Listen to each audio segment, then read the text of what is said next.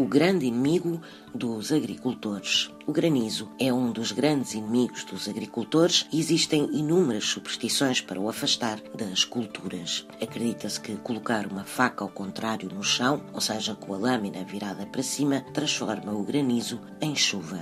Também há quem defenda que, na iminência de granizo, deve-se atirar um sapato para o ar e assim evitar que chova granizo. Em algumas regiões no norte de Portugal, acredita-se que uma das formas de parar a queda de granizo é colocar três pedrinhas de granizo no seio direito de uma jovem ainda virgem. E por fim, saiba que dizem que ter uma rã no jardim afasta o granizo, porque não há duas sem três.